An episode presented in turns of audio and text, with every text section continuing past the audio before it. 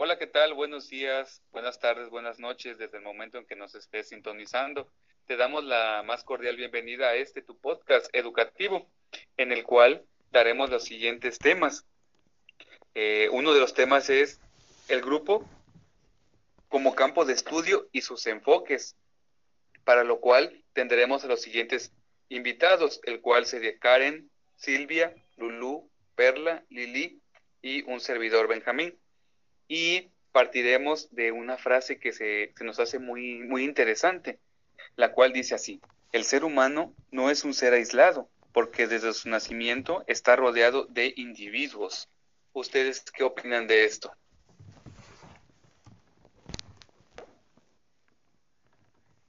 Claro, esto es muy interesante, como ya lo habíamos mencionado, desde que nos empezamos a desarrollar, estamos rodeados de diferentes grupos, o el principal, este, el principal acercamiento es la familia, y de ahí son las amistades, la escuela, los vecinos, las personas con las que nos relacionamos. Muy cierto lo que dice la compañera, como lo hemos visto, pues uno de los grandes este, aspectos es cuando tratamos de de organizarnos o de introducirnos a un nuevo grupo en donde tratamos de encajar en él. Es por ello que pues cambiamos muchas partes de nuestro comportamiento por querer ser como ellos. Ah, pues claro que sí. Yo concuerdo contigo. Yo concuerdo contigo. También podemos decir que, que el grupo no consiste simplemente en una agrupación de, de individuos, sino también en una congregación donde se puede aprender tanto de uno como de otro. Pues mira, básicamente vamos a, se va a conocer pues la manera en que los pensamientos y las acciones de las personas pues son influidos por otras, ¿no? O sea, en este caso pues las actitudes de las personas dentro de la sociedad y por ende dentro de un grupo en cómo se relacionan. Así es, y mira, en esta, en este punto también yo les puedo, les puedo comentar que de estos problemas del no sentirse, no sentir que estamos encajando en los grupos puede ocasionar lo que son los diversos trastornos, ¿no? Y puede complicar la, la relación que tenemos con los demás y nuestra vida diaria. Sin olvidar que existen pues diferentes tipos de grupos que los comentarán ahorita las demás compañeras.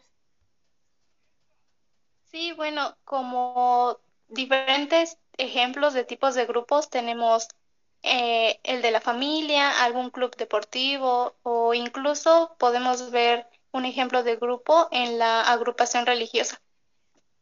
Sin olvidar que también existen los grupos que son abiertos, informal, de pertenencia o de referencia, entre otros. Igual podemos decir que el no pertenecer a un grupo podría causar ciertos temas de inseguridad en las personas, ya que si no pertenecen a un grupo se sienten aislados, por lo tanto les afectan su desarrollo personal. Sí, es muy cierto. Eh, adentrándonos un poco más a lo que nos decía Iliana sobre los grupos primaria y secundaria, pues eh, cabe, cabe mencionar que la relación está basada en los grupos primarios, en que son grupos más pequeños, ¿no? Con personas más cercanas, más afectivas, y ya los secundarios están conformados por mayor número de gente con las que no tenemos esas relaciones tan cercanas pero que de igual forma obviamente interactuamos con ellos y nos vamos adaptando a los diferentes tipos de grupos en los que estamos inmiscuidos. Claro, concuerdo contigo, pues este, como mencionas, la familia pues siempre va a ser la, la base, ¿no? La principal. Y pues desde ahí pues empezamos, ¿no? A interactuar con personas Eh, empezamos con los papás, los hermanos, los tíos y posteriormente pues cuando salimos al mundo, a la sociedad en este caso, pues poco a poco nos vamos pues relacionando con cada uno de ellos. Claro sí es, Así es que Karen, Karen, te damos la palabra, Karen.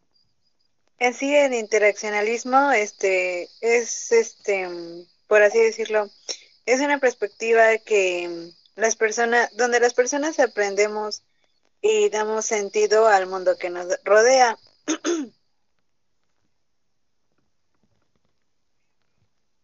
También podemos mencionar que pues dentro de los grupos hay múltiples alcances, dependiendo de cada aspecto. como es la conformación, el lugar donde opera, el tipo de investigación o los problemas que se resuelven dentro de él.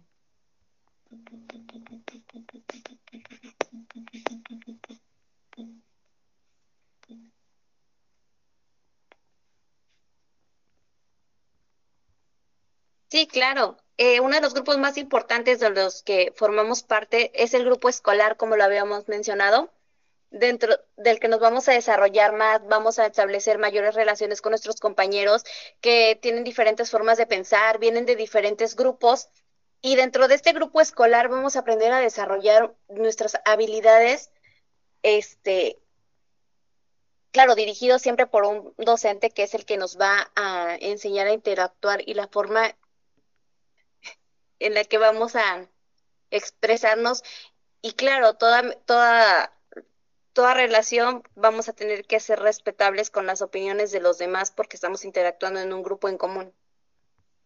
Exacto, como lo dices, todo lo que tiene que ver este pues esta materia de, de, que es pues psicología social y grupos de aprendizaje, pues viene pues aunado, ¿no? A todo esto y como educadores, pues nos vamos a enfocar, pues, redundando en la educación para, pues, para estudiar los hechos, eh, hechos educativos en este caso sería, pues, el aprendizaje, cómo, cómo se va a desarrollar el alumno eh, en este proceso de conocimiento que, que, va a ir adquiriendo.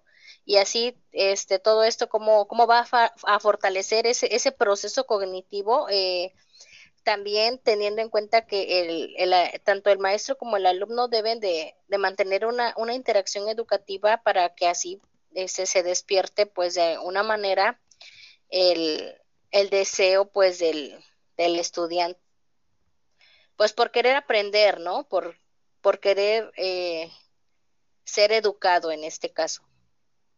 Igual podemos comentar que quien conforma este grupo escolar no solo son los estudiantes, sino que también son los educadores, los padres de familia, directivos, docentes, y ellos este, participan dentro de este grupo.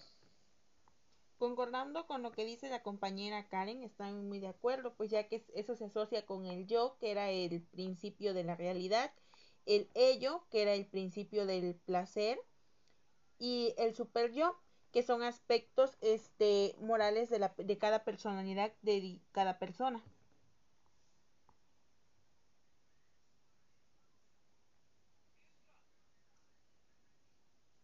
Sí, también podríamos decir que, cada maestro debe de tener sus características estructurales, funcionales y conocer a su grupo escolar, conocer el número de integrantes, este, su estatus y, y, asumir su rol como, como docente.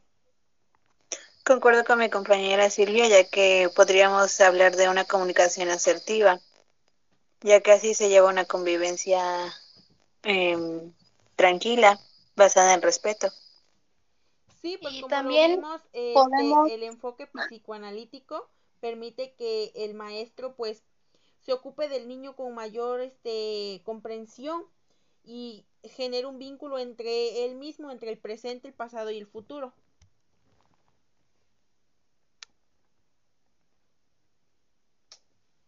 ¿Mencionabas, Lili? Sí, también eh, podemos ver un punto importante que dentro de los grupos que se forman siempre, eh, por lo general, hay un líder.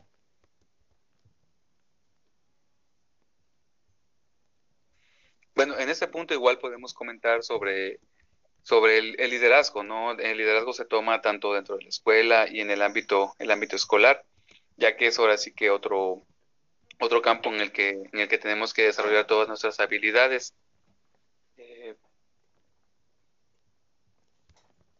Igual tenemos en cuenta que pues el líder se puede ir formando. Bueno, al menos considero yo que no se nace siendo líder, sino que se puede ir formando de acuerdo al desarrollo personal que se tenga. Sí, pues como lo hemos visto, pues en los equipos ven que pues siempre hay una persona que nos va llevando para generar mejor el trabajo. Y entonces pues está el líder y él es el que nos va guiando en cada aspecto. Y así es como vamos trabajando cada persona mediante lo que ellos nos van diciendo. Claro, porque siempre se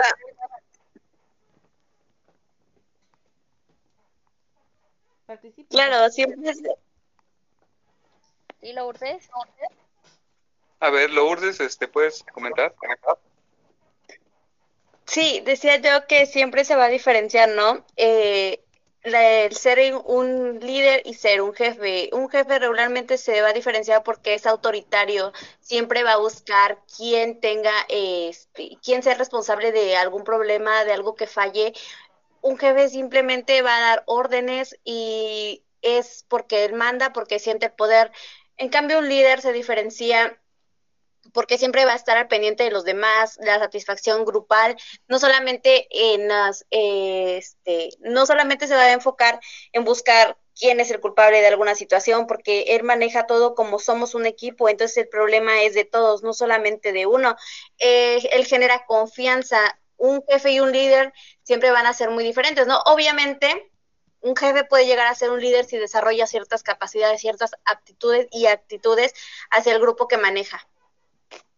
Claro, pero también debemos de tener en cuenta que debemos estar en un mismo canal, en este caso, este, la red de comunicación, como lo habían, lo, no los había, no los habían comentado, ¿no? Este, esta es importante y es fundamental a, la hora de, de, de estructurar el, el, mensaje que se quiere decir. Eh, es primordial y no y debemos de tener siempre en cuenta lo que vamos a decir con lo que se pretende hacer pues para que el mensaje llegue con claridad.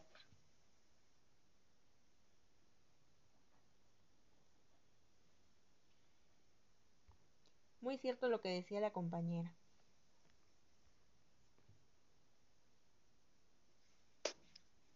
Bueno, pues les damos la, le damos las gracias a todos los, los invitados, ¿no? Que, que nos apoyaron en esta, en este tema.